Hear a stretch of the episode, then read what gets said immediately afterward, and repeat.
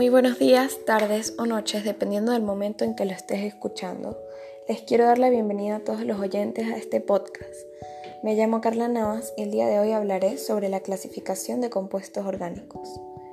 La clasificación de los compuestos orgánicos puede realizarse de diversas maneras, atendiendo a su origen natural o sintético, a su estructura, por ejemplo, alifáticos o aromático, a su funcionalidad como alcoholes o acetonas, o a su peso molecular como monómeros o polímeros, lo que nos lleva a decir que los compuestos orgánicos pueden dividirse de una manera muy general en compuestos alifáticos, aromáticos, heterocíclicos, organometálicos o polímeros.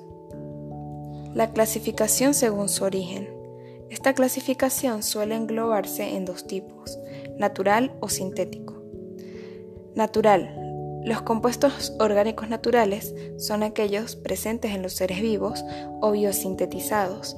Constituyen una gran familia de compuestos orgánicos. Su estudio tiene interés en bioquímica, medicina, farmacia, perfumería, cocina y muchos otros campos más. En esta clasificación encontramos carbohidratos, que son compuestos fundamentalmente de carbono, oxígeno e hidrógeno. Son a menudo llamados azúcares, pero esta nomenclatura no es del todo correcta. Tienen una gran presencia en el reino vegetal, en la fructuosa, celulosa, almidón, alginatos, pero también en el animal, en el glucógeno y glucosa. Se suelen clasificar según su grado de, de polimerización en monosacáridos, disacáridos, trisacáridos y polisacáridos. Los lípidos. Los lípidos son un conjunto de moléculas orgánicas, la mayoría biomoléculas, compuestas principalmente por carbono e hidrógeno, y en, medida, y en menor medida oxígeno, aunque también pueden contener fósforo, azufre y nitrógeno.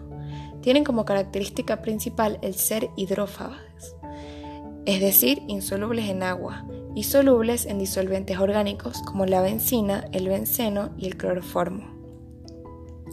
Las proteínas. Las proteínas son polipéptidos, es decir, están formados por la polimerización de, de péptidos y estos por la unión de aminoácidos. Pueden considerarse así poliamidas naturales, ya que el enlace peptíquido es, es análogo al enlace amida, comprenden una familia importantísima de moléculas en los seres vivos, pero en especial en el reino animal. Un ejemplo de proteínas son el colágeno, las fibroínas o la seda de araña. Ácidos nucleicos. Los ácidos nucleicos son polímeros formados por la repetición de monómeros denominados nucleótidos, unidos mediante enlaces fosfodiéster están formados por las partículas de carbono, hidrógeno, oxígeno, nitrógeno y fosfato. Los ácidos nucleicos almacenan la información genética de los organismos vivos y son los responsables de la transmisión hereditaria.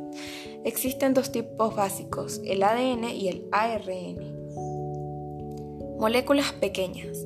Las moléculas pequeñas son compuestos orgánicos de peso molecular moderado. Generalmente se consideran pequeñas aquellas con peso molecular menor a 1000 gramomol, que aparecen en pequeñas cantidades en los seres vivos, pero no por ello su importancia es menor. A ellas pertenecen distintos grupos de hormonas, como la testosterona, el estrógeno u otros como los alcaloides. Las moléculas pequeñas tienen gran interés en la industria farmacéutica por relevancia en el campo de la medicina.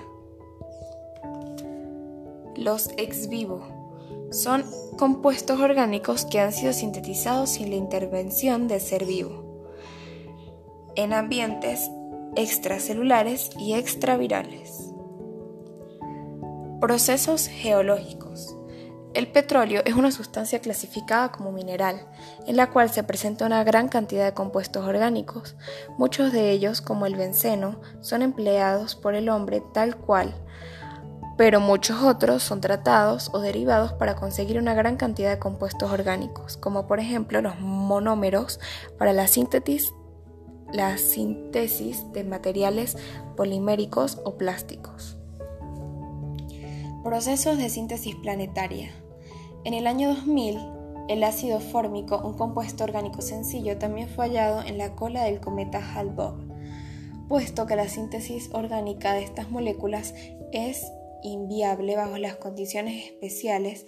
Este hallazgo parece sugerir que la formación del sistema solar debió anteceder un periodo de calentamiento durante el colapso final.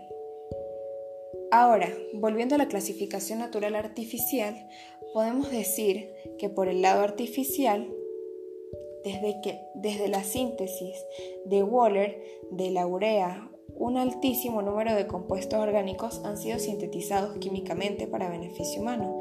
Estos incluyen fármacos, desodorantes, perfumes, detergentes, jabones, fibras textiles sintéticas, materiales plásticos, polímeros en general o colorantes orgánicos. En conclusión, debemos decir que la química orgánica constituye indudablemente una de las ramas más importantes de la química, ya que sus aportes son extremadamente sustanciales para nuestra vida. Si consideramos el avance logrado en farmacología y por ende en la salud, gracias a la química orgánica y lo relacionamos al rápido proceso de nuestra humanidad en el último siglo, debemos atribuir al experimento de Waller instituiblemente en el transcurso de estos últimos 100 años. Además, debemos pensar en las virtudes potenciales que puede desarrollar la química orgánica, tanto en el campo de la salud como en el de la alimentación. En un futuro cercano, con la ayuda de la química orgánica, quizás podremos crear una cura para el cáncer implementar las plantaciones de alimentos en África para superar la hambruna del continente. Es sin duda alguna la química orgánica la pauta para el desarrollo de la farmacología y por ende el desarrollo de la humanidad en el ámbito de la salud. Muchísimas gracias por escuchar mi podcast, espero que lo hayan disfrutado.